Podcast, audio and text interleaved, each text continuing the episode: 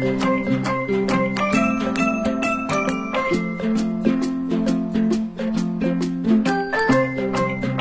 家好，欢迎回到 M 三八荔枝国，我是米鲁特勒曼。今天呢，还是精彩的迪迦奥特说时间。今天迪迦第一次受到心灵上的打击呀，而猛戳他小心肝的还是一位身材健硕的纯爷们儿。二人究竟是什么关系呢？下面就随我一起来搞笑奥特说吧。一个阳光明媚的清晨，人们正在悠哉悠哉的享受舒适的阳光的时候，一个巨大的鲨鱼鳍突然从地壳里钻了出来，在城市里一顿刷存在感。胜利队集体出动，准备把鲨鱼鳍做成上等的鱼翅。大古开着飞机来到鲨鱼鳍附近，结果被一个强大的磁场扰乱了飞机的动力系统和大鼓的咣咣棒，导致飞机停电失去能源，但是仍然可以飘在空中。这种反物理定律设定，要是让牛顿知道了，他老人家会从坟墓里爬出来疯狂抽打导演的小屁屁的。鲨鱼鳍刷完存在感，钻进地里瞬间消失。而基地那边，蓝翔天才四眼博士正研究之前被戈尔赞摧毁的奥特曼石像碎片，从他的表情可以看出，他发现了某个不为人知的秘密，但是却没有告诉胜利队队长，这个小子绝对有诈呀！等会儿，这这三。后，鲨鱼鳍再次出现，一看前面有个游乐场，兴高采烈的过去玩过山车。大家一看鲨鱼来了，全员紧急撤离。可是就在这个万分紧张的情况下，又有难题出现了，两个八岁的小孩子被困在了摩天轮上。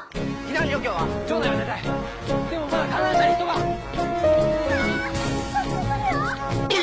这他妈是八岁！我都不信。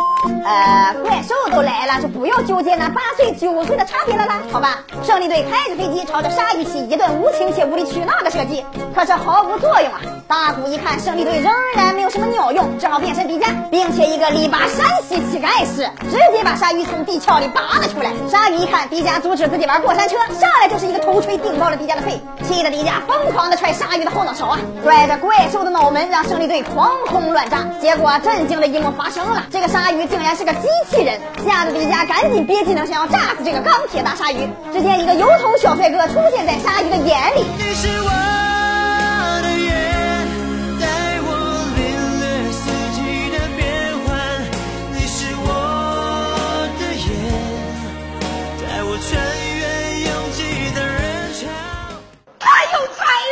油头小帅哥告诉迪迦，他才是真正的奥特曼。大古只是运气好，才得到了光之力量。之后，鲨鱼看着迪迦不备，一个技能把迪迦打了个狗吃屎啊！迪迦吃完屎啊，不是，把迪迦站起来，一个技能把鲨鱼打成了粉末。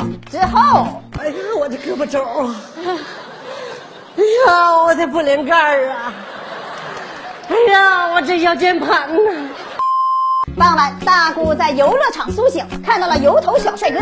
小帅哥把大古一顿讽刺，三拳两脚击倒了大古，一顿秀自己骨瘦如柴的肌肉，还抢走了大古的光光棒。没有了光光棒的大古失去了自信心，到处寻找自己的价值。基地那边，蓝翔天才四眼博士偷走了奥特曼的石像，准备完成某项阴谋。丽娜因为找不到自己的老爷们，非常的失落。她回忆起那个风雨交加的夜晚，她和大古衣冠不整，躺在沙发上一起观看离动漫，是那么的温馨，那么的美好，那么的引人入胜！